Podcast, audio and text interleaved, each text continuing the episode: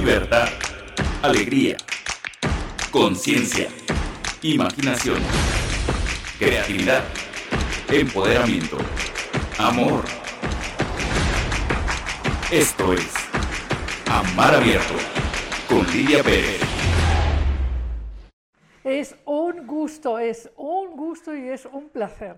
Estamos en el episodio 7, un episodio interesante, y vamos a disfrutar hoy muchísimo profundizando y examinando algo que tú quieres, que yo quiero, que todos queremos, que es súper precioso para cualquier ser, pero que no tenemos muy, una idea muy clara de qué cosa es. Hoy hemos quedado en explorar contigo, más tarde nos acompañará el doctor Óscar Próspero, el concepto de dignidad.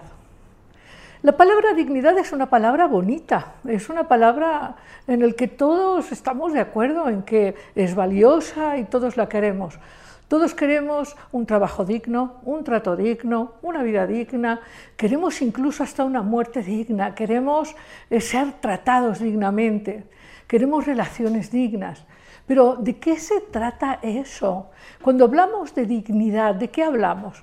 Déjame decirte, no nos vamos a poner aquí muy académicos, desde luego que no, pero déjame decirte que la palabra dignidad aparece en muchísimos ensayos filosóficos, médicos, legales. Es una palabra que aparece en muchísimos tratados sobre derechos, por ejemplo, derechos humanos, sobre eh, medicina, eh, medicina de asistencia a los enfermos terminales o a los enfermos psiquiátricos. La palabra dignidad aparece en las leyes laborales, aparece en muchas exploraciones de las interacciones humanas.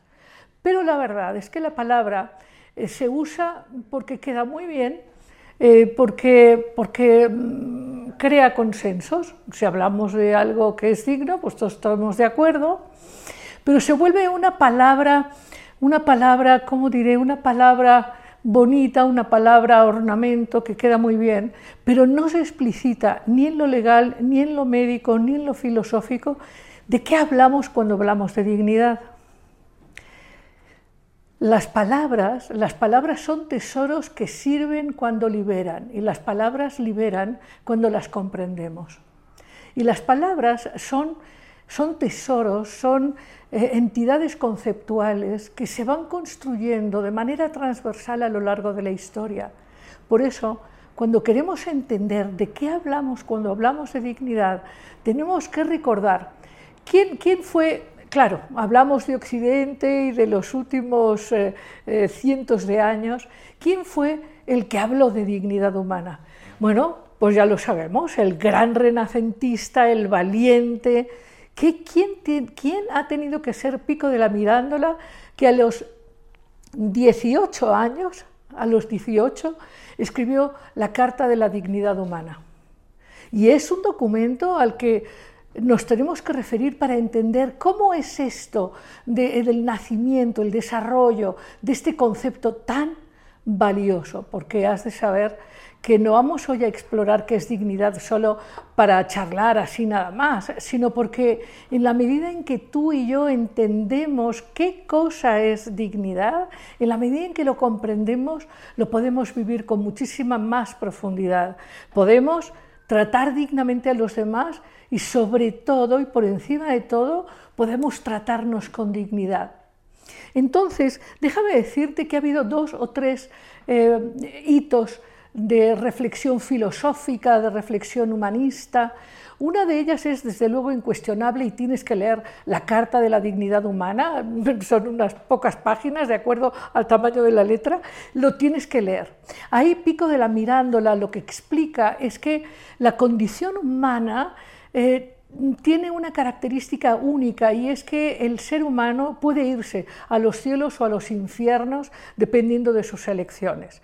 Es decir, hay un dinamismo, una movilidad a partir del estado de conciencia. Eso, eso llevó a otros renacentistas como Giordano Bruno, ya sabes que yo eh, soy, bueno, precursora de, la memoria de Giordano Bruno en México y que pusimos una estatua aquí en las calles de Roma y Londres, porque el espíritu del Renacimiento nos parece que es algo verdaderamente valioso. Y efectivamente, Pico de la Mirándola nos, recuerda que esta condición no la tienen otros seres eh, vivos. No significa, y lo vamos a hablar después, lo vamos a discutir después, no significa que a lo mejor debemos revisar nuestra relación con los animales y aun con las máquinas. Hay una discusión actual sobre si deberíamos entender que los animales también tienen dignidad, pero lo vamos a discutir después. El hecho es que después de Pico de la Mirándola, quien, quien, trató este tema en la crítica de la razón práctica y en la metafísica de las costumbres fue Kant. De hecho, en general casi todas las discusiones filosóficas y humanistas se refieren a Kant. Y ahí Kant revela dos cosas, sobre todo en la última página de la razón práctica. Kant explica dos cosas. Una, que la capacidad de percibir lo misterioso, eh, responder con asombro al cielo estrellado, es, una experiencia humana única. Pero habla de otra cosa que es muy, muy importante y habla de que en los seres humanos tenemos un imperativo interno de una moral propia. Es decir, que los seres humanos podemos elegir nuestros valores, nuestros principios, y eso nos hace únicos y nos permite justamente entender nuestra dignidad y también la dignidad de los demás. Y tiene esto que ver también con, la autonomía, en fin, hay, temas ahí que conviene también reflexionar. Y luego hay, hay otros filósofos como Fichte que también habla de este asunto de la libertad, cómo hay una relación directa entre la dignidad y la libertad. Entonces, te decía que no nos vamos a poner muy académicos, pero pero tú sabes que amar abierto es una propuesta para expandir la conciencia, para engrandecer tu ser, para nutrir tu vida y para nutrir también la de todos nosotros. Entonces, es interesante comprender que las palabras no son solo signos juntos, las palabras abren puertas a la conciencia, sobre todo cuando entendemos su profundidad y sobre todo cuando entendemos que son conquistas de toda la humanidad. Es una, una conquista que, que trasunta los siglos, las mentes, desde luego las mentes de los valientes, porque, porque quienes eh, se han, digamos, dispuesto a cuestionar sobre la dignidad, claro que han cuestionado modelos autoritarios, modelos esclavistas, modelos racistas, es decir, que el concepto dignidad trae de la mano eh, valores como la valentía, como, como el amor por la libertad, como el amor por el bienestar. Hay detrás de la dignidad una fuerza enorme, enorme. Ahora, te preguntaba, ¿tú, tú, sientes que te tratas a ti mismo con dignidad, que tratas a los demás con dignidad? ¿Y cómo está eso? ¿no? Entonces, yo, sí quería recuperar esto que nos explica eh, de la mirándola, es decir, tú o, o Giordano Bruno, tú puedes elegir elevarte a través de la belleza, a través de la valentía, a través de la exploración, de la decisión, tú puedes elevar tu mirada, tu conciencia y hacer que tu vida sea una vida más rica, más bella, más abundante, más sabia, puedes elevarte y como decía él, puedes elevarte casi casi a la condición de ángel. Ahora, claro, puedes negar tu valor, puedes dejar que estas, eh, estas tendencias de disminución de lo humano hagan presa en ti y empieces a decir que no, que no tienes capacidad, que en realidad por más que te esfuerzas nada pasa en tu vida. O sea, tú, puedes derrotarte y puedes llenarte de enojo y de impotencia y puedes llenarte de, resistencias y entonces tomar decisiones que son destructivas para ti y para otro.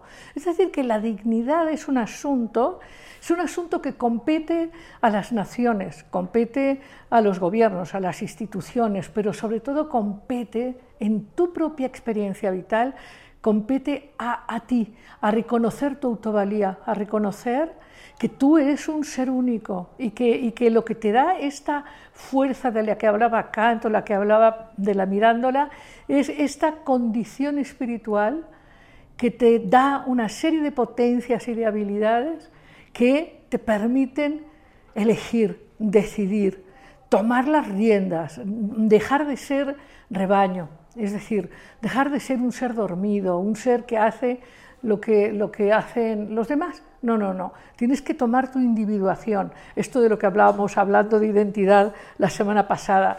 Y, tienes que, darte la oportunidad de que tu vida y tus relaciones estén llenas de esto que te eleva.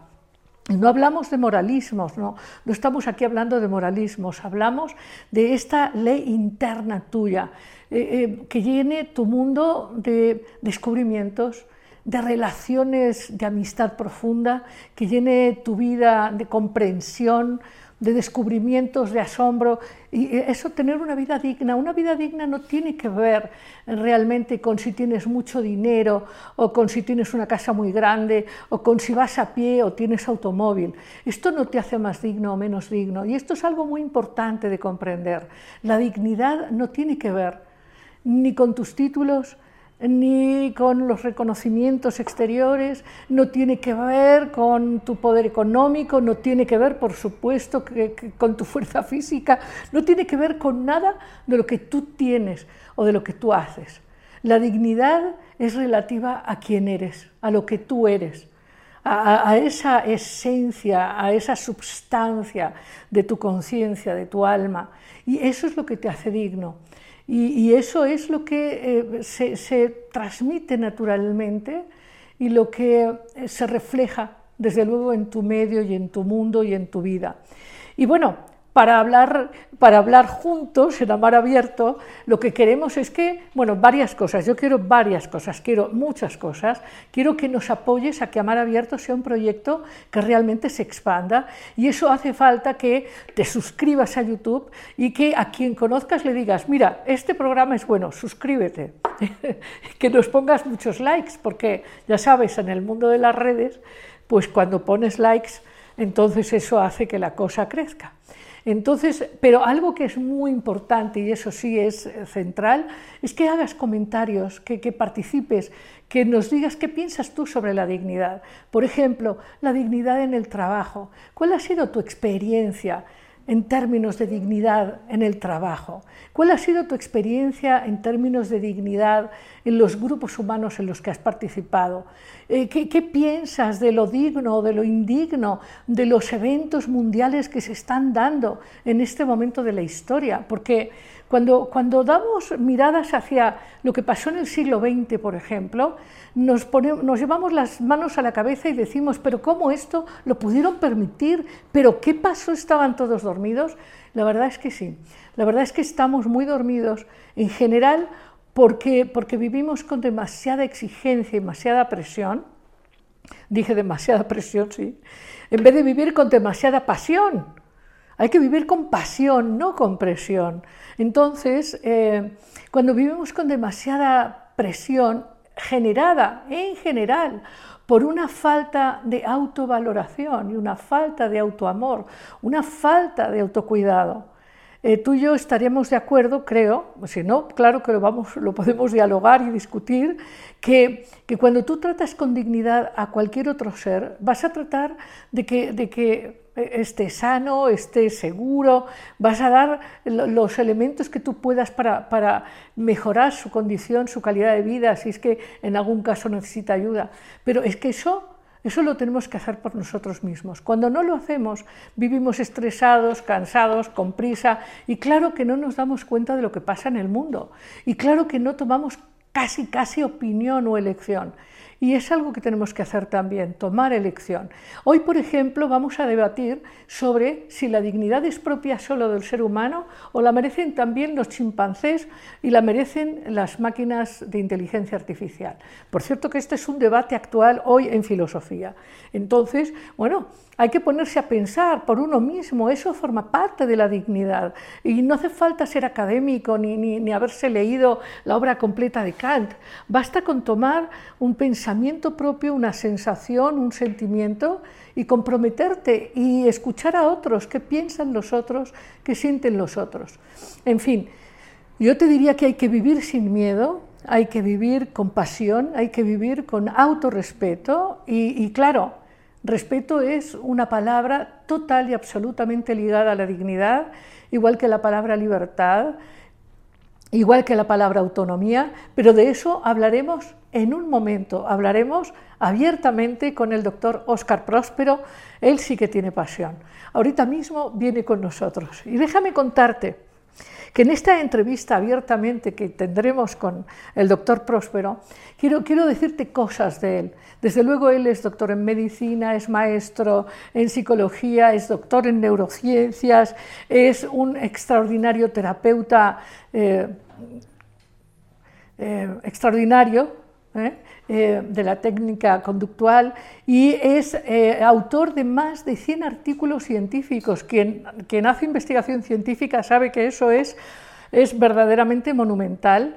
Ha, sido co-creador de más de 50 libros, ha participado en co-creación con otros autores en 50 libros y bueno, y déjame decirte que es un hombre con pasión, con calidez, es un hombre con mucha dignidad y tiene una cualidad muy interesante entre todas y es que el doctor Próspero tiene mucho sentido del humor. Así que muy bienvenido, doctor Oscar Próspero. Sí, ahora lo van a ver, lo van a ver aquí. Bienvenido, por favor, doctor. Sí. Quizás si nos. gracias, gracias por invitarme. Sí. quito esto ya, ¿verdad? Sí, sí, sí, aquí ya estamos. aquí, estamos, en zona de seguridad. Estamos en zona de seguridad. Aquí estamos en zona de seguridad. Muy bien, estoy aquí bien en esta. Perfectamente. Excelente. Perfectamente, perfectamente. Me gusta saludarte y muchas gracias por invitarme a tu programa que está siendo fabuloso, está siendo sensacional. Ya estoy invitando a mucha gente que lo vea, que se incorpore, porque realmente yo creo que se aprende mucho.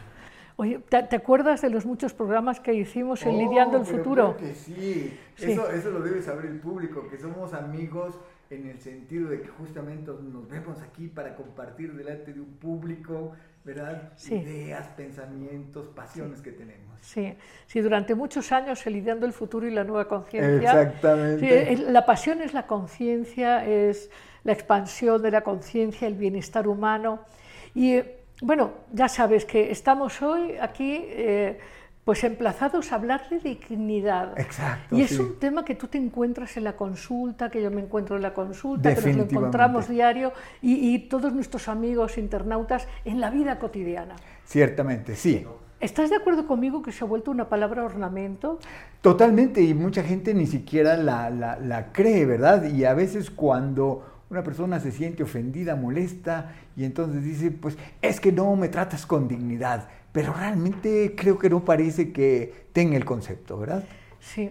Por eso me gusta mucho esta introducción que diste, eh, eh, el conocimiento o la búsqueda de esa definición, ¿verdad? De, eh, lo estoy diciendo al revés, no es la definición de dignidad, sino la definición de ese algo que tenemos los humanos y que le tenemos que poner un nombre. Y en este caso escogimos dignidad. De hecho, en la Declaración de los Derechos Humanos, en el 48, sí. está presente que todos los seres humanos tienen que ser tratados como dignidad. Creo que una cosa que nos permitiría quizás eh, aclarar esto es que los seres humanos no somos objeto, no somos cosas. Entonces no, no, podemos ser usados como un objeto. Exacto. Y mira, yo me voy a ir un poquitito más atrás y te voy a decir que, primer punto, el humano es una especie que se ha desarrollado gracias a que ha formado grupos. El humano tiene que vivir en grupo, ¿verdad? Hay un este, antropólogo británico de apellido Dunbar que dice eh, el, elemento de la evolución, ¿verdad? Es el grupo, eh, por lo menos en el humano. Claro que en muchos animales también. La cooperación. Y la cooperación entonces viene ahí, la lealtad, la amistad, ¿verdad? esto que le llamamos el altruismo recíproco. Yo te doy porque sé que algún día tú me vas a proteger también, ¿verdad? Entonces, cuando entramos en esta eh, interacción, ¿verdad? Muy humana, muy de grupo, eh, llega un momento en que alguien, que eso, que eso también está escrito en la teoría de juegos, por cierto, ¿eh?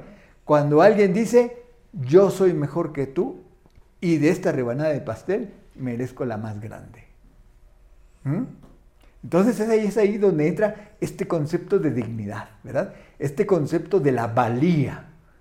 Dignidad como sinónimo de valía. Y cuando una persona se reconoce digna, es una persona que merece ser cuidada. Sí, sí, pero esto que tú planteas puede llevarnos a grandes equívocos. Oh, pero claro que sí. Mira, la historia nos lo muestra. La historia nos lo muestra. Los Porque- grandes equívocos. Claro, claro, porque, porque eh, cuando la gente se siente más y mejor que otro y desde ahí utiliza el supuesto derecho Sí, para, para quitar al otro lo que al otro Exacto. le sería justo, eso se vuelve muy indigno. pero impresionantemente indigno y no está muy lejos en la historia. Por eso tenemos al señor Nelson Mandela exacto. con que- nosotros, oye, ¿verdad? Oye, es que, eh, claro, todo- todos nuestros amigos saben que siempre tenemos un invitado del más allá. Ah, fantástico. Y, y- y que tú has propuesto y hemos propuesto a Nelson Mandela como un testimonio de alguien que ha sabido ser digno y a la vez tratar a los demás con dignidad. Exacto. ¡Wow! Y no solamente eso, sino pelear Por la dignidad dignidad. de los demás. ¿Verdad? Claro, claro, porque hablamos hace un rato de, de cuando vivimos con indiferencia a todo lo que sucede alrededor. La indiferencia no es digna. La indiferencia no respeta, no ama, no claro que no. colabora, Claro que no. no es leal, no es amistosa. Claro, claro.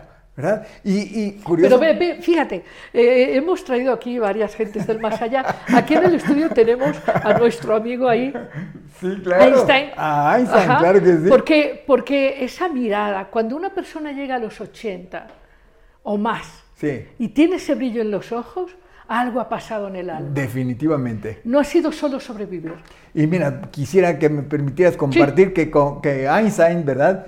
En abril, creo que 13, 12, en fin, pero en, una- eh, abril de 1954 o 55, lo llevan al hospital, ¿verdad? En un estado precario. Los médicos rápidamente reconocen que tiene una lesión en su aorta descendente, ¿verdad? De- A nivel abdominal. La aorta es la arteria principal, digamos, del cuerpo, ¿verdad? Entonces, tiene una pequeña fuga ahí que está amenazando como volverse una fuga enorme y matarlo. Y entonces los médicos les dicen, tenemos que invertir, inver- eh, intervenirte inmediatamente o te mueres. Y él dijo, ya, así es la naturaleza. Si ya me voy, ya me voy. Y al otro día murió. ¿Verdad? Sí. Pero estamos hablando de alguien que se metió a las estrellas, a buscar el ruido de los planetas, a entender por qué los planetas, por decirlo muy simplistamente, giran alrededor del Sol y todo nuestro sistema alrededor de las galaxias. ¿verdad? Sí, eh, con esta frase, claro, no queremos reducirlo, pero Dios no juega los dados. Exacto. O esto que luego sería explicado por David Bohm como el orden implicado, Exacto. que es el asombro del que hablaba Kant, pero un asombro consistente. Sí, sí, sí, sí, definitivamente. Pero Sí. fíjate eh, ese asombro que a veces se focaliza en algo que parece pequeño y a veces se focaliza en algo inmenso como se focalizó Einstein en todo el universo y tratar de entenderlo, es de todas maneras exactamente lo mismo. Y esa curiosidad o ese deseo de entender no solo el universo, sino cómo formamos parte de él, eso es lo que nos hace dignos. Eso nos hace dignos. Y nos hace parte de una Sabernos, sociedad. sabernos parte de todo lo que es y sabernos en esta movilidad de nuestra conciencia. O Claro sea, sí. los antiguos mexicanos decían que uno forja su rostro y su corazón. ¿no? Ok, sí. Ok, Y bueno, y, y tú ves las fotos, tú ves la foto de Mandela y no te cabe duda de que eso es verdad. sí. O sea, ese, ese rostro tiene una fuerza y una alegría y una sabiduría impresionante. Todo el mundo habla de cómo él fue capaz de pasar veintitantos años en la cárcel, en esa isla odiosa, chiquita, horrorosa, donde lo sometían a trabajos forzados y todavía salir con el empeño y la decisión de hacer la paz con aquellos que eran sus enemigos. ¿no? Sí, sí. Eh, ¿qué, qué dignidad tienen, ¿eh? Verdaderamente, Uf. verdaderamente. Pero una de las cosas que también he, he aprendido de él, ¿verdad? Y es, él decía, no por ganar, yo voy a poner en una situación indigna a mi enemigo, ¿verdad? Reconociéndole su dignidad, podemos entrar al diálogo. Claro, eh, es un adversario. Es un adversario. No exacto. es un, no más. es- Exacto, es un- exacto. sí, es un adversario al que conquistar. Y no merece el respeto del Exacto. enemigo, ¿verdad? y merece el respeto de eh, que es un enemigo poderoso. Porque en el caso de él, ¿verdad? Eh, obviamente que lo venció muchas veces. Lo, lo- lo derrotó, ese enemigo lo derrotó muchas veces a él, hasta que finalmente después de tantas batallas que le ganaron, él ganó la guerra, por decirlo así. Sí, pero además hay una cosa aquí, hablando de Mandela, los amigos estarán ya participando, ¿verdad? En cuanto queráis, entramos con la participación del auditorio, pero mientras yo te quiero decir que algo que me parece interesante es que su lucha fue para otorgar un sentido de dignidad a gente que estaba, estaba siendo tratada de manera indigna, con faltas de respeto, exclusión. Adelante. Bueno, eh, mucha gente nos, nos, saluda aquí en nuestras redes sociales, en, Lidia eh, Pérez en, Facebook, eh, Amar Abierto en, YouTube, y también estamos en vivo en, Instagram, hay que recordarles que ya estamos estrenando transmisión ahí. Y bueno, algunos comentarios que dicen aquí, Adriana Albreu dice, hola, muy buenas noches, Julia Pérez López nos saluda, buenas noches, excelente programa, Lilia Arellano también felicita por este tema del día de hoy, bueno, Joel Torres comenta... Eh, que la dignidad está en uno mismo. Eh, Citlali Cortés también hace un comentario, dice, llevar una vida digna comienza desde adentro y se refleja con el trato que damos a los demás seres vivos. Eh, Verónica Díaz dice, excelente programa, felicidades por el invitado, muy buenos temas. Impulsa Inmuebles también dice que los mexicanos tenemos todo para edificar nuestra identidad. Eh, nuevamente Joel Torres dice que está de acuerdo con Lidia. La dignidad no solo es por cuestiones materiales, implica muchísimas otras cosas. Muy acertada y muy acertado tu comentario, Lidia. Sánchez María Teresa dice, si vivimos con dignidad, le daremos trato digno a todos los seres vivos, a las personas mayores, a los indígenas, a los niños, a los animales. Y bueno, Diego Miguel Vázquez también comenta y dice, precisamente hoy hablaba con alguien de la dignidad y bueno, por último, eh, Santi Hernández dice, la dignidad es basada en el respeto que tengamos por nosotros mismos. Esos son algunos comentarios que están dejando aquí en el programa en vivo. Muchísimas gracias. Sí, uh, ahora, una cosa interesante, detrás de la dignidad está esta conciencia de la que tú hablabas, de sabernos partes esenciales de todo lo que es, eh, de saber que no somos objetos. Exacto. Y, que y, que nuestra vida tenga sentido y significado. Hay un tema con el, no solo el altruismo, sino con el propósito. La dignidad humana tiene propósito. Sí. Vivir sin propósito no es digno. Definitivamente. Como dice un coterráneo tuyo, ¿verdad? Un filósofo que a mí me gusta mucho, José Antonio Marina, dice, eh, pareciera ser que los animales tienen futuro es decir, mañana les va a caer sin que ellos hagan nada, simplemente les va a caer mañana. Pero nosotros tenemos por venir, porque hoy estamos edificando para mañana. ¿Verdad? Entonces, en ese contexto que dices, la vida de un humano sería bueno que tuviera sentido, ¿verdad?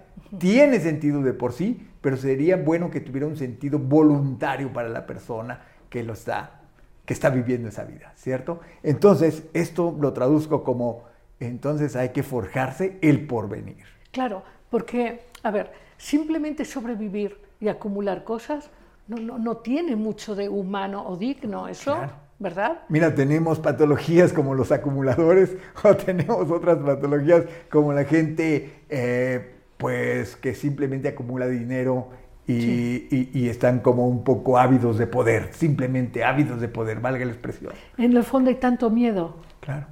Tanta falta de, sentido de dignidad. Sí. De saber que la propia vida tiene importancia y que todo lo que nosotros hacemos y sobre todo nuestra presencia tiene impacto. Sí, sí. Incluso, fíjate, yo me atrevería a decir, y esto es simplemente una opinión mía, no te puedo citar a ningún otro autor, sería que tomo toda la responsabilidad de decir, aquella persona que insiste en imponer su verdad o en llenarse de riqueza o de poder o lo que sea, está desconfiando de su propia dignidad.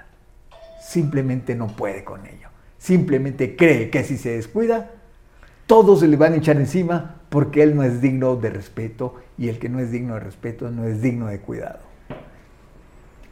Ahora, ahora, lo que pasa es que también vivimos en un mundo que, eh, que, inspira, digamos, la comunicación en general, las noticias, los grandes cambios, porque estamos viviendo un cambio de era que es fuerte. Y ofrece mucha incertidumbre. Ofrece mucha incertidumbre y entonces es fácil que ese miedo sea grande. Ciertamente. ¿no? Entonces, porque hablando de dignidad y hablando de miedo, eh, una de las condiciones, entre comillas, eh, relativas a la dignidad es esta autonomía que permite no solamente elegir mi propósito, ir por la expansión de quien yo soy, por la presencia de quien yo soy, sino también que me puedo cuidar, que me puedo valer, claro. que puedo poner límites. Claro. O sea que tengo recursos, ¿verdad? Claro, Claro, ahora, ¿qué pasa? ¿qué pasa cuando una persona, por ejemplo, personas que nos están escuchando, que pueden tener a su padre, a su madre, en una condición de, vulnerabilidad física, económica, que, se ven dependiendo de otro, o alguien que tiene una enfermedad de Alzheimer, o alguien que tiene un trastorno psíquico, y hay en nuestra cultura poca conciencia de que, de que requieren dignidad, no importa cómo estén. Claro. Claro, definitivamente. Porque fíjate, me, recuerdas también, qué curioso, a otro... Pensador. Otro pensador de allá de tu península, ¿verdad? Aunque muchos creen que él era, él era romano eh, Séneca. Séneca, wow, sí, claro. Lucio Aneo Séneca. Oye, por cierto, por cierto que es mi península y la tuya, ya sabes que soy mexicana naturalizada. Exactamente, sí. Y además, pues este, yo no puedo negar que traigo genes también de allá, ¿verdad? Exacto, exacto. Tuvimos esa discusión sobre la identidad hace, hace ya, hace ya un ratito. Sí. Sí. Bueno, pero, pero, pero Séneca le decía a, este, en una carta a Ahora mismo olvido a quien le mandaba las cartas. Sí, sí, eh, a su hijo. Sí, sí, pero, pero déjame comentarte. Entonces le decía en la carta, ahora que tienes dinero, ahora que, eres rico, en resumen, y estoy parafraseándolo más que citándola a la letra, ¿verdad? Este, ahora que tienes dinero, ahora que eres rico, vístete humildemente, usa sandalias, bebe agua y come pan, para que sepas que en la pobreza también hay dignidad una belleza. No lo puedes negar, ¿verdad? Es, impresionante. Es impresionante. Pero vivimos en un mundo donde parecería que, la expansión tiene que ver con más, más de algo. Más dinero, más espacio, más, más de algo. Más fama, ¿verdad? Más, posesión, más fama, más reconocimiento, más aplauso, más, más youtubers. claro, más likes. más likes. por, cierto, me parece interesante, hablando del universo de YouTube y del universo de las redes, que, bueno, que efectivamente hay, digamos, ofertas, vamos a hacerlo, o comunicaciones. Que, suelen tener muchísima aceptación y probablemente no tienen tanta profundidad, ¿no? Como otras que son muy valiosas y que dices, bueno, ¿no? Eh, Exacto. ahora, ahora este, este, este asunto de, de menos es más, que ya está empezando, ¿eh? ya está empezando la gente a decir, no, no, espérame, menos es más. De hecho, hay un cambio de conciencia en los, en los millennials. Es posible, mira, porque eh, por lo menos, mira, yo pertenezco a una generación que es transicional. No sé si muchas más antes han sido, pero yo me reconozco como de una generación transicional. ¿Qué quiero decir con esto? Que a mí mi papá y mi mamá me enseñaron una manera de ser y una manera de potencialmente educar a los potenciales hijos que yo tuviera, ¿verdad? Pero resulta que hubo un cambio en mí. Resulta que mi generación aprende otras cosas. ¿De dónde? No lo sé, pero tal vez porque nos educamos más, tal vez porque fuimos a la universidad, que mis padres, por ejemplo, no fueron. Este, y, y todos esos cambios nos obligan a enseñar algo que no nos enseñaron. Por lo tanto, es de aprendido cognitivamente a tratar de enseñarlos a los hijos, ¿verdad? Y nos sale mal. ¿Por qué? Porque no lo hemos, no lo hemos ensayado, ¿no? Entonces, los hijos se resienten, pero tienen una conciencia diferente, ¿verdad? Ya no son aquellos hijos que, este, que ven al, al papá como ese monarca indiscutible, ¿verdad? Sí, no sino que ahora me digo, ¿cómo me tratan mis hijos? Mejor no te cuento. no empecemos con eso. por cierto, voy a balconearte, doctor Próspero, porque voy a decir que eres un hombre del sur. Sí, sí, claro. Eres chapaneco. Soy chiapaneco. Y eres poeta y tienes mucho sentido del humor. es, que, es que yo creo que efectivamente eh, en todo el planeta hay una predilección en el sur por el arte, por la sensibilidad, y en el norte por el hacer. ¿no? Exacto, o sea, claro. son talentos diferentes. Exacto. Como La- los cerebros, lado femenino, lado masculino, Así es. hemisferio izquierdo, hemisferio derecho. Y aquí inteligencia creativa e inteligencia ejecutiva, ¿verdad? Los Exacto. norteños son más ejecutivos, nosotros somos más creativos sin que esto demerite uno u Exact- otro, ¿no? Exactamente, exactamente, exactamente. Pero, pero bueno, hablando, hablando de que, lo decía esto porque, porque aunque las nuevas generaciones están moviéndose a una gran velocidad de información, Sí. eh, eh, mirando hacia un futuro distinto, también tener la herencia de, de esta raíz eh, conectada con la vida, con la poesía, con la calidez, con la valoración de las relaciones. Eso es muy importante, eso no se aprende en la universidad. Definitivamente. Eso no no. se aprende. La dignidad no se aprende en la universidad. Voy a corregir, voy a decir, sí se aprende en la universidad de la vida. Ah, sí. en, en- en esa, en esa sí. En esa No es así, ¿no es cierto? En esa sí. Ahora, ahora, tú hablas de esta propuesta, por ejemplo, de Séneca, o hablaremos más de Mandela. porque Sí, está ya, aquí, ya estamos trayendo más gente de, de- sí, del del más allá. Este, pero, pero, por ejemplo, este asunto de, de la propuesta de los estoicos, ¿no? Sí. de, de tratar de, de, mm, eh, privilegiar la libertad por encima, muy por encima de las cosas, Sí. o de la fama, o del reconocimiento. Entonces, eh, sin embargo, en nuestra cultura, vamos a decir del siglo XX-XXI, parecería que todo es cosas, todo es cosas. Claro, claro. Y mira, lo que pasa es que, que de pronto este concepto que le llamamos el yo social este, es, es muy pesado. Y voy a poner un ejemplo para luego describir un poquito qué me refiero con el yo social. Y el ejemplo que se me viene a la mente es de la famosa Madame Curie, ¿verdad? Descubridora de estos elementos radiactivos y generadora de la radioterapia y, bueno, una gran benefactora de la humanidad, ganadora de dos premios Nobel.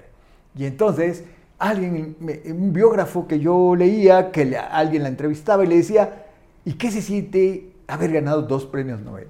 Y ella decía, la miseria, porque no me dejan trabajar, ¿verdad?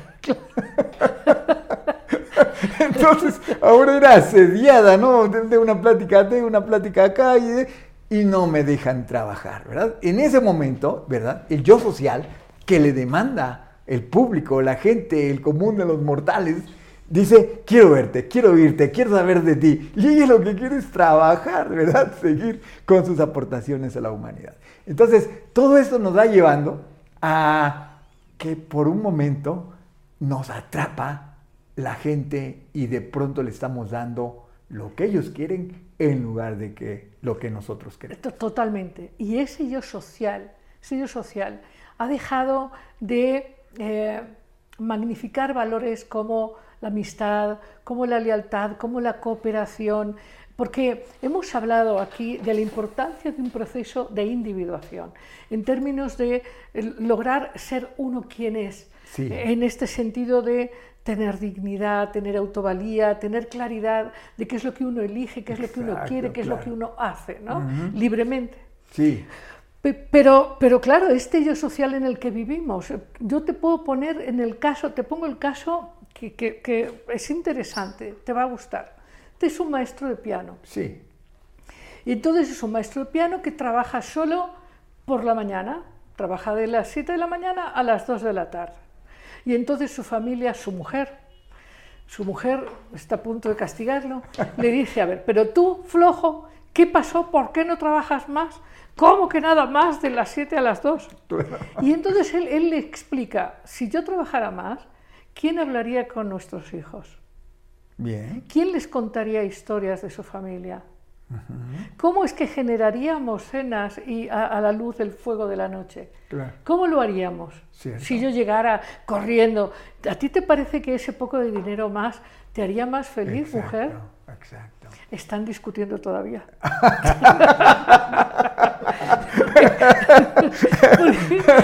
Pero el punto es el dinero. Ahora, ahora, exacto. Porque luego, claro, ese yo social hace que, fíjate, Sí. otro, otro tema, nosotros asociamos, ahora que se ha discutido tanto, ya no nos vamos a meter en berenjenales, Sí. no nos metamos en berenjenales, pero todas estas discusiones arduas sobre la clase media, Sí. si la clase media hace país, no hace país, este, etcétera, etcétera. ¿no? Ortega, sí, ese era su... Exacto, exacto, exacto. Pero ya veis que ha habido ahora las discu- discusiones acendradas políticas sobre si la clase media es buena o Oh, no. Y que debemos desaparecer si es que me involucro con la clase media yo. Exacto, exacto. Pero entonces, claro, si, si tú vives en este yo social de la clase media Sí. y tienes, porque eres muy valiente, muy, tienes dos hijos, bueno, ya si tienes tres, eres un héroe, Claro. ¿no? Porque tienes que pagar colegios, tienes que eventualmente pagar un pediatra, Sí. ¿no? Atención médica, ¿cómo no? Así, tienes que pagar eh, colegios, tienes que pagar comida, tienes que tener casa y en la casa tienes que tener luz y agua. Diversiones, que ir Eh. al cine con una familia de cinco no va a salir nada barato. Pa- pa- parece como para la Navidad. ¿no? ¿Verdad? ¿Qué quieres, regalo de Navidad o cine? Exacto. Pero, pero entonces, imagínate la presión que tiene hoy un padre joven, una madre joven. Claro. Y entonces esta, esta propuesta de este maestro de piano no, no es fácilmente aceptable. Definitivamente, tienes razón. ¿Me sí. entiendes? Ajá, claro. O sea, este yo social nos empuja y yo veo a mucha gente preciosa, que hablo mucho con ellos, aquí hay algunos, que están siempre corriendo, siempre corriendo, siempre, pero siempre, siempre corriendo, siempre por y, más. y- y casi nunca alcanzando, ¿no? Así es, siempre corriendo. Y yo les digo, menos es más. Porque si tienes tiempo libre, vas a pensar mejor, vas a tomar mejores decisiones y vas a construir. Porque dice, fíjate, el otro día discutía con, con una persona que me decía, no, no, no, es que tú esto que me dices es ideal, pero es para mañana, porque yo ahora, yo ahora tengo fuerza, tengo energía, tengo, tengo, tengo, y entonces ahora tengo que trabajar para mi mañana. Esto, esto en plan de, de- de mi vejez, yo tengo Sí. ahora que, porque la Claro. seguridad de mi vejez está en lo que yo puedo. Hoy, ¿verdad? O como Ajá. joven, digamos. Sí, pero, pero yo le, le explicaba que su vejez va a ser el árbol que crece de la semilla que planta. Es decir, si hoy tiene una vida equilibrada, Claro. seguro que su vejez va a ser equilibrada. Si hoy tiene una vida estresada, mm, dudo yo que su vejez sea serena. Pero usted, doctor, ¿qué opina? Estoy, estoy muy de acuerdo y ahorita que lo mencionabas también estaba yo con un pensamiento lateral recordando que, por ejemplo, este, Finlandia lleva cuatro o cinco años continuos de ser calificada con los parámetros que califiquen de ser el país con la gente más feliz. ¿verdad? Y cuando entrevistan qué es lo que ocurre con estas, con estas personas, pues hay personas que trabajan, como dices tú, ¿verdad? De 7 de la mañana a 2, 3 de la tarde y cuando los entrevistan dicen, ¿y qué hace usted en la tarde? ¿Qué otro trabajo lleva a cabo en la tarde? Nada. ¿Cómo nada? O sea, trabaja usted de 7 a, como, como el ejemplo que me das, de 7 a 4 de la tarde y después nada. Bueno, nada de trabajo de eso, ¿verdad? Pero estoy en la casa, estoy con los hijos, estoy aquí. Cocino, Eh, Exacto, muchas cosas, ¿no? leo. Pero, pero si fuera una persona, estaríamos este, como, ah, bueno, es el extraño. ¿Qué? Pero esto de la sociedad o el máximo de la sociedad. Pero eso solamente va a depender de una sola cosa. A ver. Que lo que ganes de 7 a 3 de la tarde Sí. sea suficiente. ¿verdad? Sea suficiente, no. Entonces, entonces el tema de la dignidad es una conquista social. Porque si tú vives en una sociedad donde no alcanza, a pesar de que trabajes desde las 8 de la mañana hasta las 8 de la noche, Sí. ¿qué onda? Claro, claro. Ahora también hay, yo creo que el tema es muy complejo, porque por un lado hay esta necesidad de más y mejor, Sí. como, como una relación de mi identidad de acuerdo a lo que poseo o a- al código postal. Las marcas ya que uno se uniforma con las marcas, ¿verdad? Solo porque traigo esta marca soy mejor. Así es. Sí, entonces, digamos que hay una serie de necesidades que hacen ruido, pero que sin embargo están muy inmersas en este yo social. Sí. Que, a ver, ¿qué pasa hablando de dignidad y hablando de la realidad que estamos co-creando juntos? ¿Qué pasa con estas niñas que son muy fácilmente sobornables para que se las lleven a trabajar a destajo con su cuerpo? Sí, ¿no? sí. Eh, ¿O qué pasa con, con- con, bueno, en general, con todas estas eh, situaciones. Hay una que me preocupa bastante en términos de dignidad. A ver, ¿tú crees que en México valoramos la vida humana de verdad? Hmm. Es una pregunta difícil de contestar, ¿verdad? Porque en general y con, digamos, las personas que yo trato directamente, yo podría decir que sí. Pero como me lo estás preguntando, incluyendo a los anónimos, para mí, por ejemplo, eh, me parece puede estar cuestionable. Sin embargo, sin embargo, déjame decirte, eh, el cerebro humano funciona de tal manera que cuando tú tienes una, ah, un recipiente lleno de arroz y si hay un frijol en él, en ese te vas a fijar. Sí, pero yo, yo me, quiero hablar, hablando de, de- de creación de dignidad como una conquista humana, ¿qué pasa cuando nosotros nos enteramos de que hay eh, tantos muertos acá, tantos desaparecidos Exacto, allá, y, y que, y que como sociedad no, no respondemos mucho? Es No, como- no, pero entonces me vas a tener que dejar terminar lo que, el Venga. ejemplo que estaba yo poniendo. Y, es, eh, y lo voy a matizar con otra cosa. Y es una pregunta que con frecuencia yo hago porque se la aprendí a otras personas. Y es, ¿qué te da más miedo? ¿Que te muerda un tiburón o que te muerda un perro? Y normalmente la gente dice que me muerda un tiburón. Pero ¿cuál es la probabilidad de que te muerda un tiburón? Muy poquita. comparada con un perro tendiente a cero, ¿verdad? tendiente a cero, ¿cierto? Y, y- y- y por qué traigo esto a colación? Porque, como decía un cantante de mis tiempos, puede más un traidor que mil valientes. ¿Ah? Y entonces cuando nos llenamos de información de que aquí esta gente fue asesinada, de que ya encontraron estas eh, sepulturas clandestinas llenas de... nos impresiona tan intensamente, ¿verdad? Porque nos imaginamos qué pasó con esas personas, maestros que algún día desaparecieron, gente que creemos digna que desapareció. ¿Por qué la torturaron? ¿Por qué la mataron? ¿Por qué la desaparecieron? ¿Verdad? Y entonces, a pesar de que pudiera, pudiéramos decir, fueron 100 personas, y comparados que somos alrededor de 120 millones de, de Sí, mexicanos, claro. ¿verdad? Pues 100 en número prácticamente no es nada. Sin embargo, el impacto es profundo, es muy importante. Sí, sí, sí, sí, pero yo diría que, que hay a- algo pasa que no salimos en masa a decir esto no puede pasar aquí. Ah, claro, tienes razón, Digo yo. Tienes razón, tienes razón. O sea, hay, hay eventos que deberían, hablando de esta indiferencia, sí, que, que acaba no siendo tan respetuosa, ¿no? sí. No sé, porque incluso, claro, no se trata de que saliendo a la calle logremos forzar nada, no, no, más bien es como manifestando nuestra validación de la vida humana. O sea, esto no, esto no queremos, esto no queremos, ¿no? Claro, Esto claro. no queremos. Claro. Eh, en fin, entiendo, entiendo que hay muchas propuestas ahora de vidas más sanas, más ecológicas, ¿no? Pero, pero hay, hay, hay, hay cosas que nos tienen adormecidos, creo yo. Definitivamente yo creo que los cambios, y ya habías mencionado a los millennials, ¿verdad? Que creo que van a vivir o ya están empezando a vivir una vida diferente, a pesar de que eh, ellos, ellos sean como los Homo sapiens y yo me voy a poner yo como el Neandertal que, que convive un poco con ellos, ¿verdad? Pero estamos ya eh, eh, este, en la decadencia, ya vamos hacia la desaparición, ¿verdad? Mientras que los millennials pues son los sapiens que van a sobrevivir. Y, No sé, no sé, no sé, no sé, porque, porque la, la historia da curvas hacia abajo también, razón, ¿eh? Porque, porque este me parece que está bastante más estimulado y sabio que algunos millennials. Bueno, claro que sí, pero porque... Entiendo, entiendo. eh, eh, la la- la Sí. presión, ¿verdad? La presión fue muy importante. Y además, nada más observemos qué pasó en la última década del siglo pasado en Sudáfrica, ¿verdad? Con toda la guerra civil, las muertes y toda esa parte. Bueno, pues ah, tienen que despertar, ¿no es cierto? Esperemos que nuestro país no tenga que pasar por ello Así es. para, que haya un progreso y para despertar, ¿verdad? Sí. Pero definitivamente creo que sí se están enfrentando a otra vida.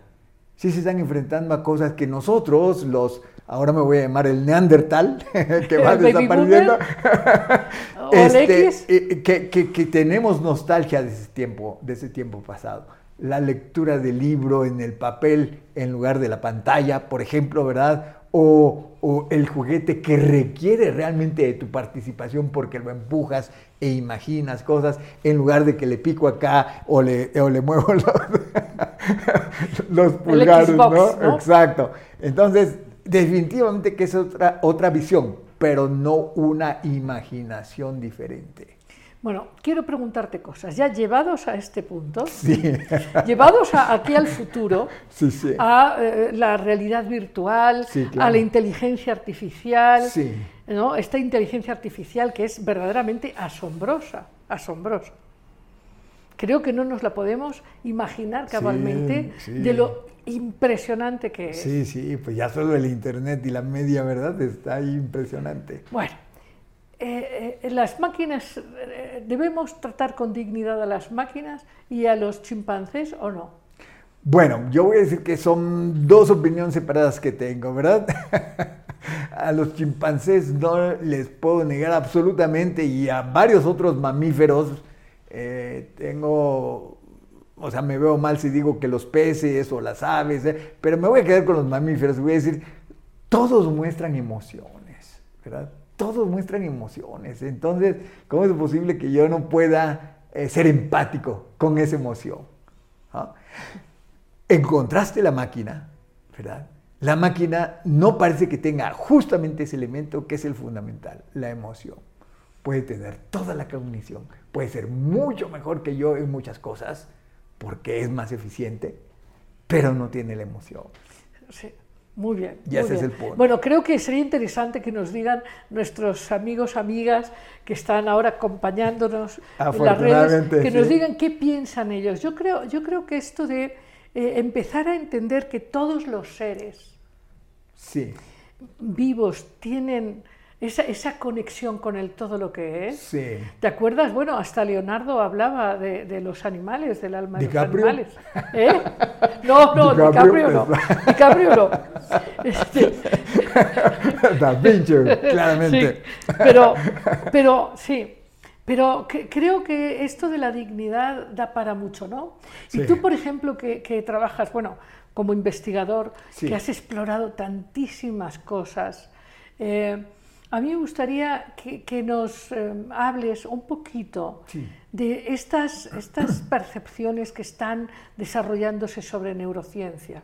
Este concepto de mente corporizada, estos conceptos en neurociencia que nos van a dar también muchas miradas nuevas. Pero claro que sí. Y, mira, a mí em, no me caso con ninguna de estas ideas en el sentido de que tengan que ser la absoluta verdad, pero sí son de menos un puente para acercarnos a la verdad.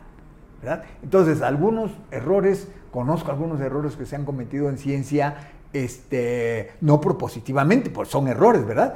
Y, nos han generado mucho conocimiento. Por ejemplo. Eh, había un doctor en Francia, eh, Michel Jouvet. Él dijo, nosotros dormimos y soñamos porque ciertos neurotransmisores, uno es serotonina y el otro es noradrenalina, el primero nos hace dormir, el segundo nos hace soñar, ¿verdad? Y entonces, pues se generó la teoría monoaminérgica de que así dormimos y así soñamos, y resultó ser errónea. ¿Por qué? Si quieres, hasta por mala actitud, otros investigadores dijeron, eso no puede ser cierto, y lo vamos a hacer cachos, y, lo... y al hacerlo cachos, por decirlo así, generaron un conocimiento más sólido. Ajá, ajá, ¿Por qué te ríes? de, esta, de, esta, de esto que se conoce poco, de la pugna entre, eh, los equipos de investigación. No, no, qué barbaridad. Yo crecí heredando las pugnas de mi maestro, ¿verdad? O sea, yo tenía que detestar a los estudiantes del otro maestro porque eran los del otro maestro y yo era de este gremio. Había que ser leal. Había que ser leal, ¿ves? Ahí empieza también ese este acopio de la dignidad. Como yo pertenezco a este, a este grupo, yo soy más digno que el otro, fíjate. Sí, sí. Y, creo que tendríamos que abrirnos a, que eh, nadie es eh, mejor que nadie, podemos ser más diestros en una cosa, más diestros en la otra y apostar por lo que nosotros podemos entregar.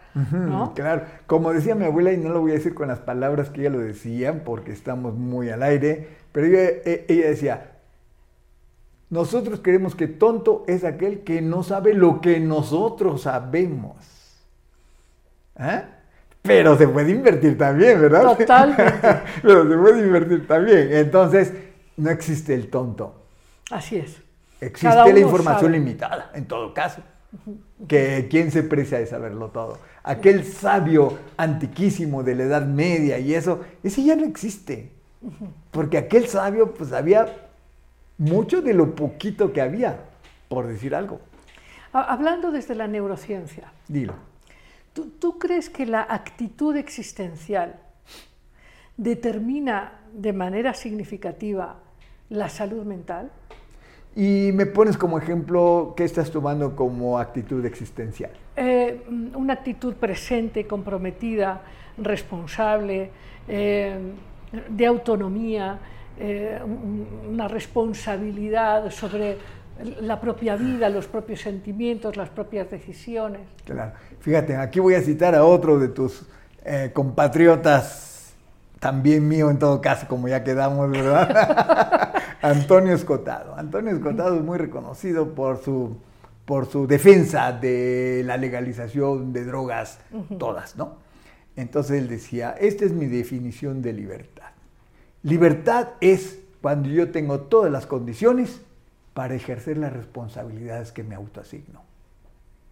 Me parece la definición más maravillosa que ya yo he escuchado de libertad. Sí, claro, claro, ¿Eh?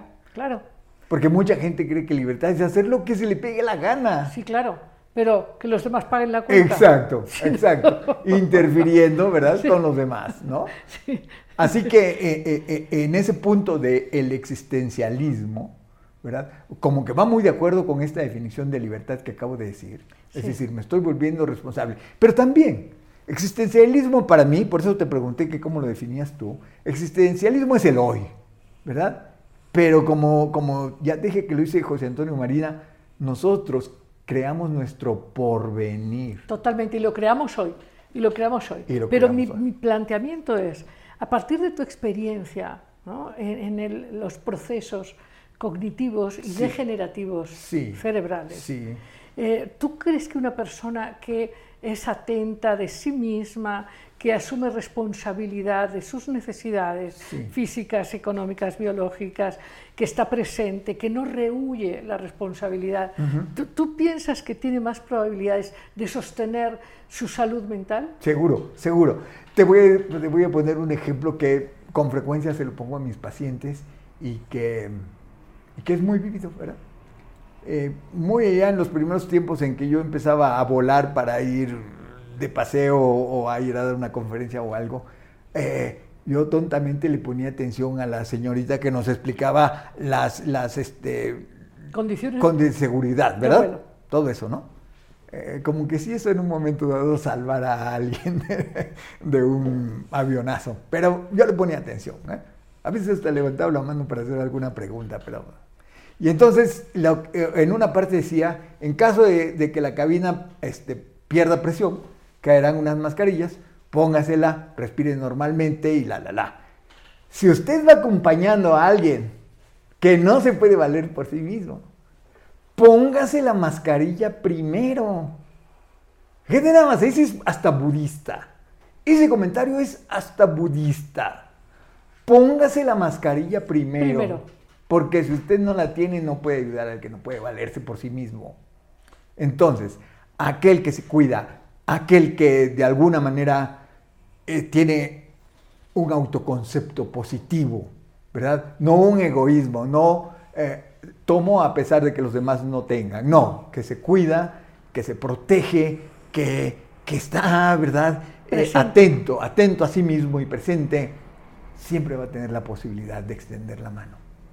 Sí, sí, yo, mi tesis es que eh, envejecemos como vivimos y también que morimos como vivimos. Esto también lo decía Séneca, nuestro amigo Séneca. Exacto. Ahora, amplíame un poquito esto. ¿Qué, qué Sí. quisiste decir con que vamos Que- a morir que- como vivimos? que, por ejemplo, cuando una persona vive con autoconciencia, autorrespeto, eh, aceptando su realidad, Sí. resolviendo los dilemas que se le presentan, Sí.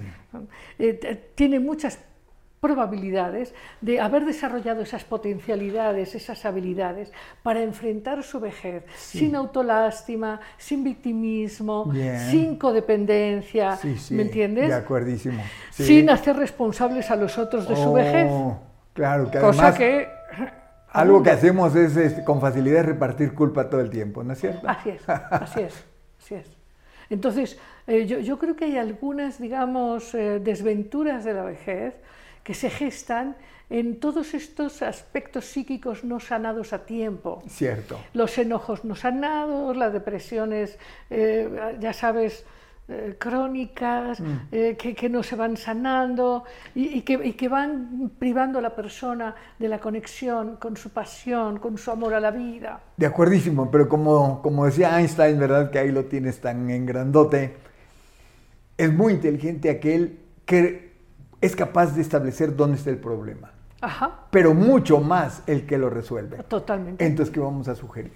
Porque ahorita estás diciendo, ¿verdad? Sí, sí. ¿Qué, qué, qué le podemos sugerir a la Porque lo, lo de- se trata aquí de una propuesta de amar abierto. Exacto. ¿ok? Sí. Entonces, eh, para amar abiertamente, y con esto no, no quiere decirse, o sea, sin, sin criterio, ¿no? Sí. Sino, pero, pero amar con el corazón abierto, libres, sin miedo. Hace falta tener poder personal, hace falta tener esto que tú ahora planteabas, eh, autoestima real en un sentido profundo, hay- hace falta tener pasión y tener propósito.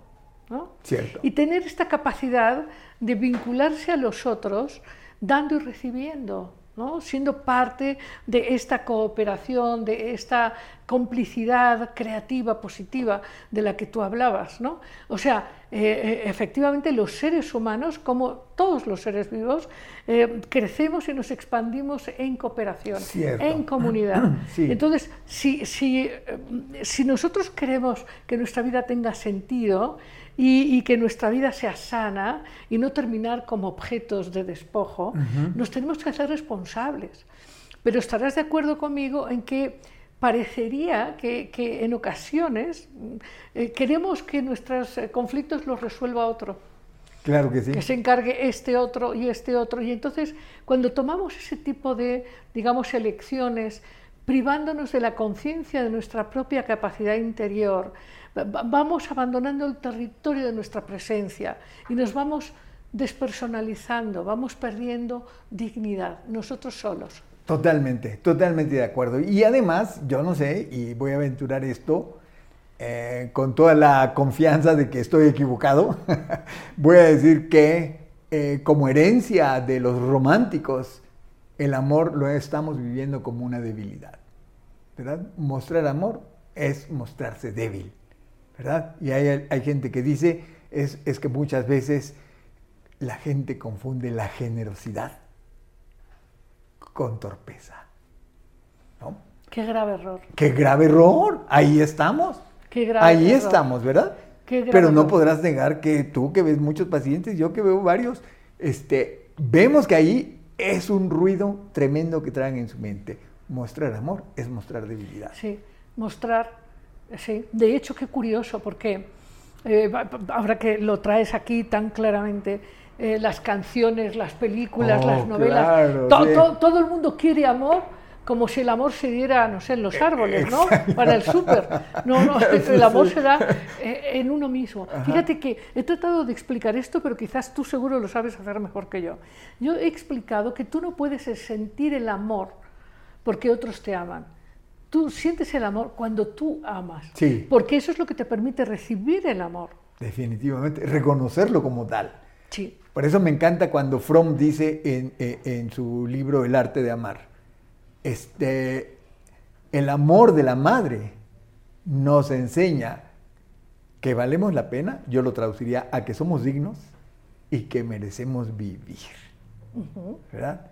Entonces, si tenemos de alguna manera la enseñanza, que desgraciadamente en, algunos, en algunas dinámicas familiares no se da, pero si tenemos la enseñanza, aprendemos que mostrar amor también es un lugar seguro. Y, y si ahora nos hablaran, a ver qué nos dicen nuestros amigos eh, de, del- de- yo iba a decir auditorio, pero es de los amigos internautas. O sea, si nos dijeran, qué bonito habla doctor. O sea, yo quiero seguirlo escuchando, Ajá. porque ya eso, eso ya me pone bien. ¿eh? Más que un tequila. O además del tequila.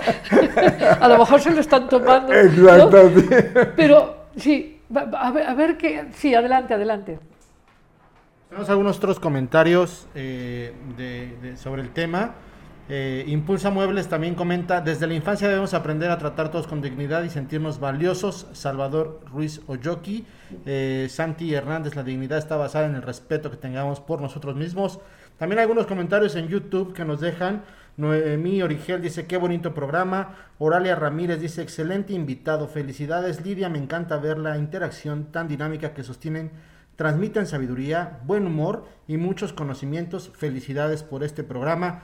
Eh, bueno, también Lourdes eh, Obregón dice, saludos desde Sonora, Lidia, me explicas todo muy ameno, eh, temas muy al día, muchísimas gracias. Teresa Sánchez dice, qué interesantísimo y ameno programa, felicidades por el invitado. Estos son algunos de los comentarios que nos han dejado eh, los, los internautas. Bueno, se ve que están muy bien todos, Sí, ¿eh? sí, se ve que ¿eh? están muy bien todos. Pero ¿qué pasa con los que a lo mejor están escuchando y no hablan? Exacto. Porque de golpe dicen, chin, pero pues yo, la verdad, pues no me siento bien. eh, pues esto del amor en mi casa no me lo han enseñado. Exacto. Eh, ¿qué, qué pasa si yo eh, siento que, que, por ejemplo, vamos a poner ejemplos. Vamos a pensar a alguien que mm, eh, tiene una búsqueda consciente, eh, quiere una vida con propósito, pero de golpe tiene que hacer un cambio laboral, ahora después de la pandemia y todo esto, Claro, sí, sí. y resulta que siente que no va a poder y que siente que, que la cosa es muy difícil y que está muy bonito lo que hablamos, pero que luego la verdad de la vida Exacto. es más complicada. Ajá, ajá. ¿Qué le vamos a decir? ¿Qué le vamos a decir? Lo primero que, porque me he enfrentado a esas preguntas, ¿verdad? En la, en la consulta privada me he enfrentado a esas preguntas y digo, muy bien, pues vamos viendo las piedras en las que nos estamos apoyando, ¿verdad? Y nada mejor que ir repartiendo cada piedra de ese edificio que usted me está planteando. Porque de otra manera estamos hablando en el aire. Así es, así ¿Verdad? es. Pastel dividido en trocitos, ahora nos comemos un cachito del problema, ahora otro, ahora otro. Y lo fundamentamos con realidad. Pero ¿y si, y si tu madre no te quiso? Y si mi madre no me quiso, pues la vida no se me ha acabado, ¿verdad? Ah, Adelante. adelante. ¿Verdad? Qué tristeza. A lo mejor voy a cargar eh, una nostalgia, un algo, tal vez una pregunta. ¿Qué hice yo para que no me quisieran? ¿O por qué yo no me merecí creerme? Tal vez voy a traer esa pregunta, pero la vida sigue. Claro, y, y estás de acuerdo conmigo en que eh, son, de hecho, los conflictos existenciales los que abren puertas a grandes descubrimientos interiores. Definitivamente. Y yo sí creo, yo sí de verdad soy una apasionada del alma, yo sí creo que hay muchas cosas que son maravillosas. El descubrimiento de los viajes, eh, la buena comida, el trabajo grato, todo es maravilloso. Pero conocerse a sí mismo y, y- y dotar a la vida de significado, eso creo que es lo más importante. Déjame contarte una anécdota que es, que es real.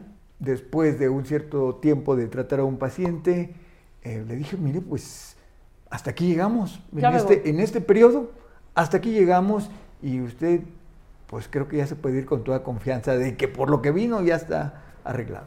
Y dijo, tiene razón, gracias por darme de alta.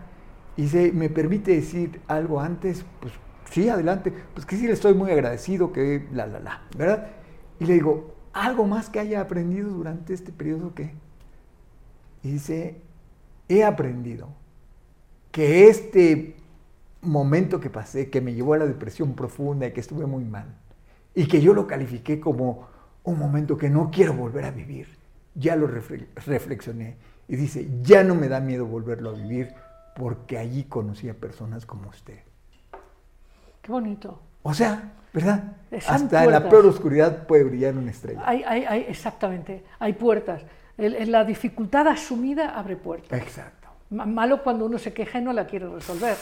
Bueno, yo, este doctor Próspero, que además hay que ver qué apellido, ¿eh? Mira que llamarse Próspero, les parece, podrías llamarte Midas, si es lo ¿Verdad? mismo.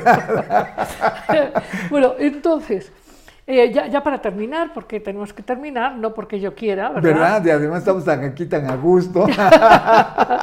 Pero eh, te voy a preguntar, eh, ¿qué sugerirías al auditorio para tomar más conciencia de su dignidad y si se puede incrementarla? ok, yo nada más voy a dar algo muy simple y a lo mejor mucha gente va a decir, ¿y eso qué?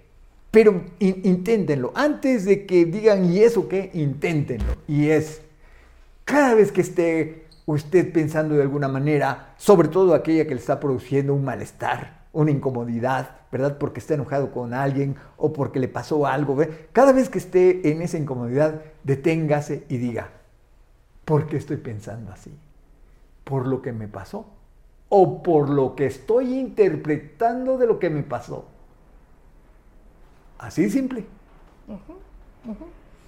Y, y hay, hay que empoderar la mente en la dirección de lo que quiero, Exacto. no de lo que no quiero. Exacto. Bueno, pero hay muchos temas pendientes, doctor Próspero. Seguramente, Por seguro. ejemplo, eh, lo quiero emplazar para hablar de la marihuana y el cerebro Ah, fantástico, fantástico. y más cosas que tengo ahí en una lista, eh, un tema o dos temas, tres Claro, temas. de Bueno, hongos mágicos, de y- y ahora- sustancias que nos hacen ver los enteógenos, como le llamamos, Así es, ¿verdad? así es. Ahora, un juego pequeño de palabras. Dilo. Cielo, Y yo tengo que responder rápidamente lo que se me ocurre. Palabra. infierno, Yo, amistad, mi mujer. tormento, Gusto. Muy bien, a mar abierto. A mar abierto. Cielo, sol. Muy bien. Muchísimas gracias. Ha sido un placer. Estoy segura para todos los que nos han acompañado, los que nos verán después. Muchísimas gracias por su presencia. Un placer de estar contigo como lo habíamos hecho hace mucho tiempo Sí. y lo estamos recuperando hoy. Sí, y, y bueno, y, y a Nelson Mandela, ¿qué, qué le decimos? Porque, porque vidas como esta abren Sí, caminos. Sí, Nos abren caminos. Yo, yo aquí públicamente quiero decir que le estoy muy agradecido por enseñarnos que, como decía mi abuela, aún en las peores condiciones, uno puede sonreír.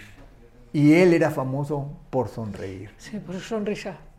Y uno puede cambiar el mundo, si quiere. Exacto. Si tiene suficiente confianza en sí mismo y en su visión, Quizá ese era la- el significado de su sonrisa, ¿verdad? Claro. Porque no era una sonrisa irónica, No. era muy espontánea y genuina. sí. Muy bien. Muchísimas gracias. Pues ¿eh? gracias. Gracias por la nos invitación. vemos, nos vemos pronto, doctor Espero Próspero. que sí, Muy bien. que sí. Amigos, amigas, nos vamos. No sé, ¿queríais comentar alguna pregunta más?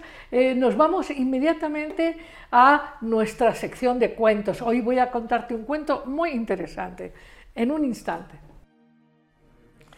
Es un gozo invitarte en Cuentos sin cuento a escuchar una historia que dicen que quien la escucha bien descubre un tesoro fundamental que tiene dentro de sí mismo.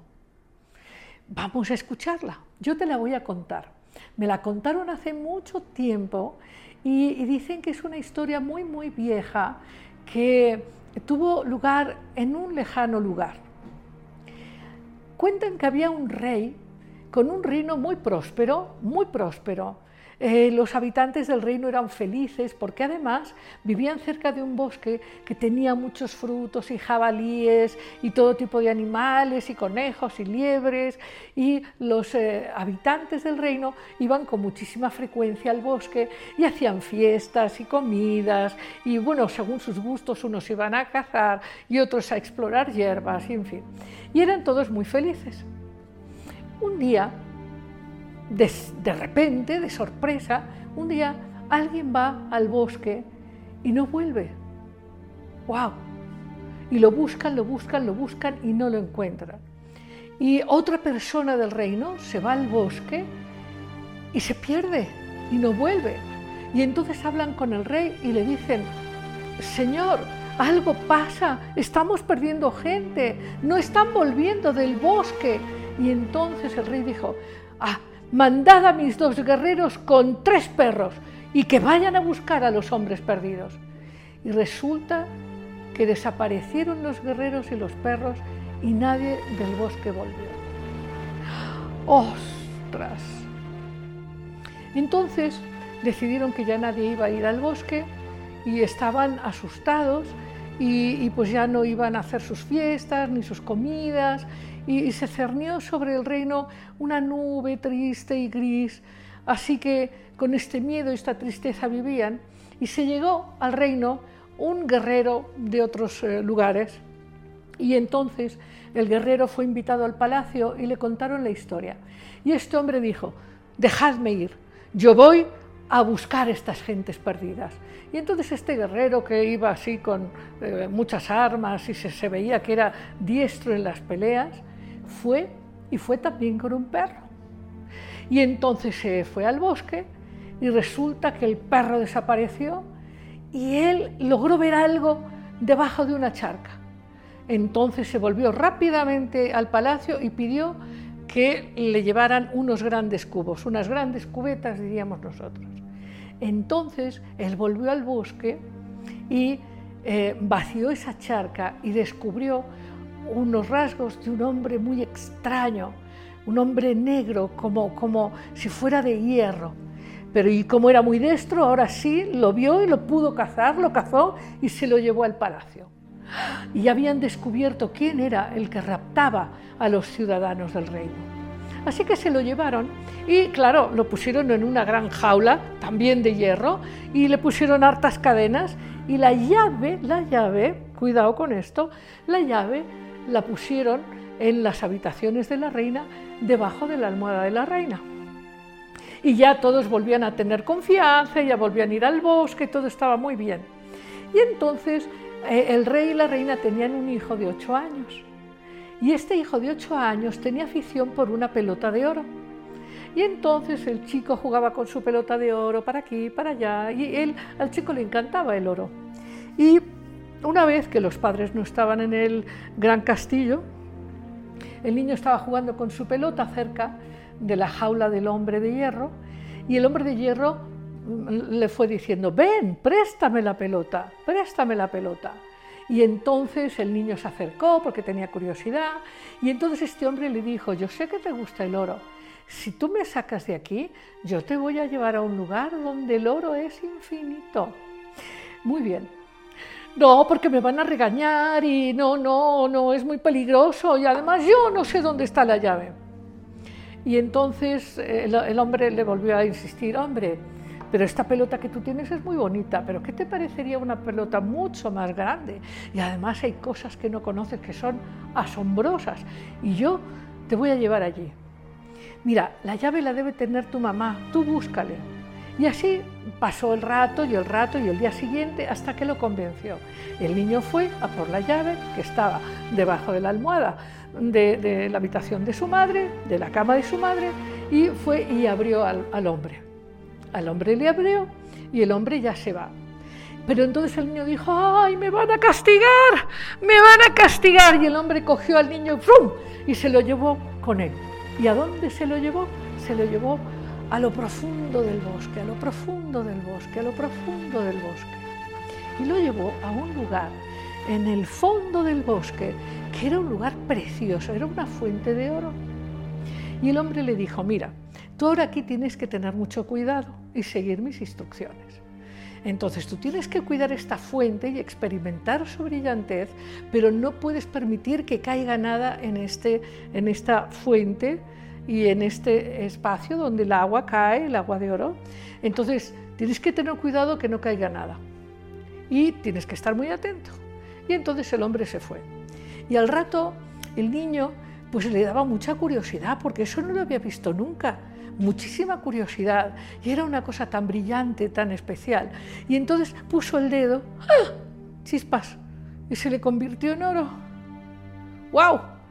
Y entonces llegó el hombre de hierro y le dijo, ¿no te dije que no tenías que meter el dedo en la fuente?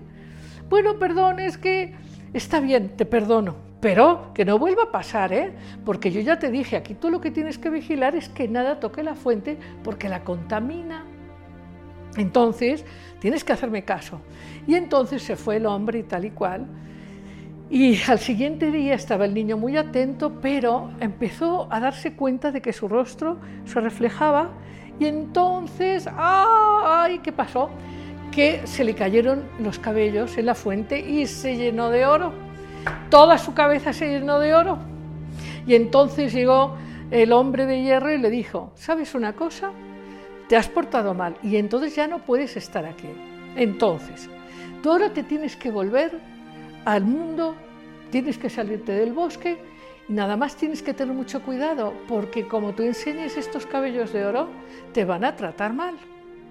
Y entonces pues eh, le dijo además, pero tú has sido bueno conmigo y yo lo voy a ser contigo. Y tú tienes que saber que siempre que necesites algo, lo que sea, lo que necesites, nada más tienes que entrar a los linderos del bosque, llamarme a gritos y pedirme lo que quieras. Y entonces, pues él se fue, pues un poco confundido, un poco apenado. De hecho, hablamos de días, pero eran días muy largos. Había pasado ya mucho tiempo y se volvió. Y entonces se puso a trabajar. Justamente eh, llegó pues a la ciudad y se fue a trabajar a una herrería. Y, se fue con una gorra para que nadie pues, le preguntara nada, ni se extrañara, ni nada.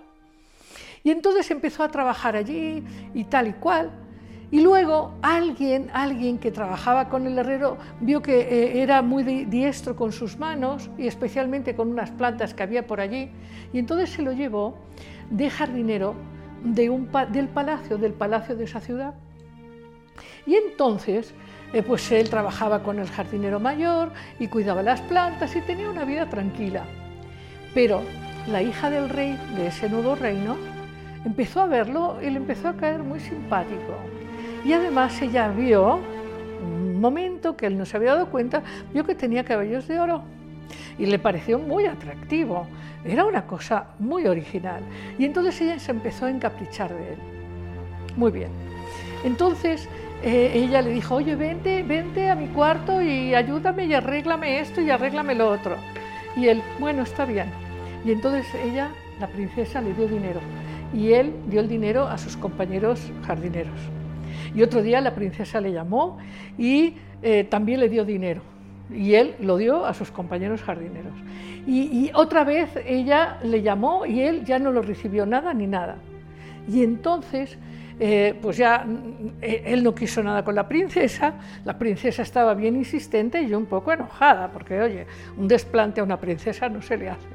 El asunto es que la, historia sigue porque eh, entraron, los del reino entraron sin, saberlo en una batalla con, unos bárbaros que vinieron y que estaban enfrentando a la población y al palacio.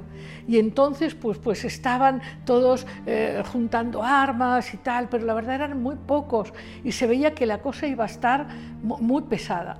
Entonces él recordó lo que le había dicho el hombre de hierro, se fue al lindero del bosque y dijo, bueno, tengo que contaros algo antes. Se fue con una mula desvencijada que, le había dado el jardinero y todos se reían de él porque él dijo voy a buscar armas y voy a, voy a defender el reino. Y todos entraron a carcajearse, sí, claro, cómo no. Y entonces este se fue al endero del bosque con este jamelgo ya desnutrido y le, gritó al hombre de hierro, necesito un corcel y necesito armas. Y entonces llegó el hombre de hierro, no solamente con un corcel blanco precioso, veloz, sino con muchos caballeros con armas. Entonces él llegó al reino con estos caballeros con armas y claro que venció eh, a los bárbaros y defendió al reino. Y pasaron muchas cosas entre medio, pero no lo quiero hacer tan largo. Entonces lo que resultó es que él, eh, porque pasaron cosas, pasaron cosas en donde pidió de nuevo ayuda al hombre de hierro. Entonces él pudo demostrar que tenía muchos dones, muchas capacidades y en un momento X se descubrió la gorra y tenía el pelo de oro y todos reconocieron que algo tenía este personaje, algo tenía él en la cabeza. En fin, el asunto es que era como una gran corona natural. El asunto es que entonces el rey le dijo, pues has defendido al reino, eres muy diestro y mereces desposar a mi hija. Y entonces él tuvo que explicar, le dijeron, pero tú te fuiste de aquí con, un pequeño burro malnutrido, ¿cómo volviste con el caballo? Y entonces él tuvo que contar que él conocía a un hombre del bosque. Y entonces, al contar la historia, el hombre de hierro eh, se transformó totalmente, se convirtió en un gran rey y llegó a este, este, palacio y explicó que el amor y la lealtad que había brindado este nuestro pequeño niño que jugaba al principio con una pelota de oro y luego en el fondo del bosque con la fuente de oro y con la lealtad al hombre de hierro, había logrado con esa lealtad una gran transformación en sí mismo, pero también en el hombre de hierro que explicó que su amor lo había transformado. Y aquí, colorín colorado, el cuento se ha acabado. Libertad, alegría, conciencia, imaginación, creatividad, empoderamiento, amor. Esto fue Amar Abierto con Lidia Pérez.